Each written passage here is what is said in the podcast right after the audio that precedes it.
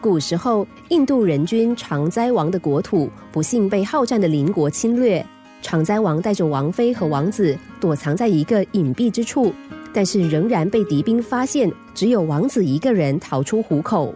王子想尽各种方法，想要将父王救出来，但是徒劳无功。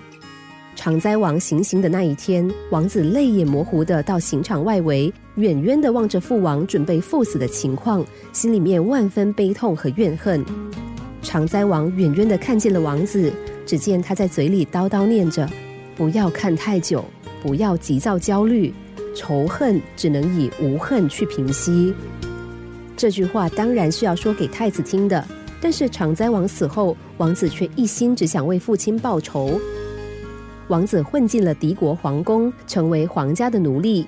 辛苦工作的他，很快获得了君王的赏赐与信任，也渐渐成为国王的心腹。有一天，国王率领随从出城打猎，这个冒充仆人的王子心想：机会终于来了，今天我一定要报仇。来到城外，他设法引诱国王脱离随从，由他一个人领着国王到山林里四处奔跑。不久，国王感到精疲力尽，由于非常信任眼前这个年轻人，便以他的膝盖为枕头，放心的睡着了。王子眼看时机成熟了，立刻拔出了刀，准备往国王的脖子上用力砍去。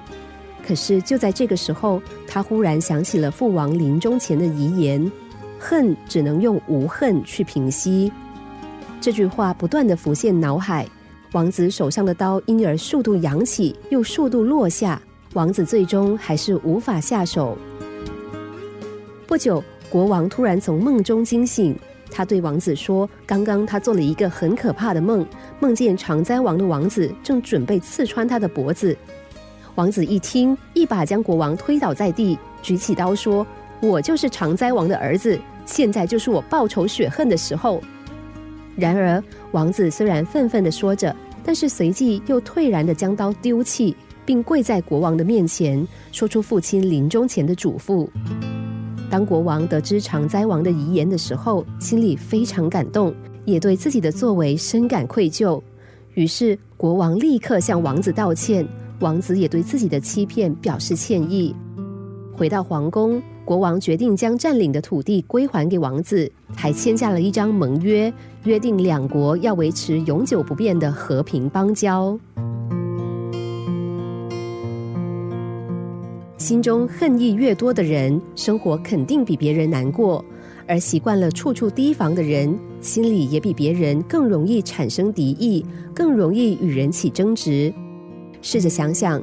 当你的心中塞满了这么多不满的情绪，又怎么开朗的起来呢？仇恨要以无恨去平息。常灾王在临行前以此遗言告诫儿子，无非是为了保全儿子的性命。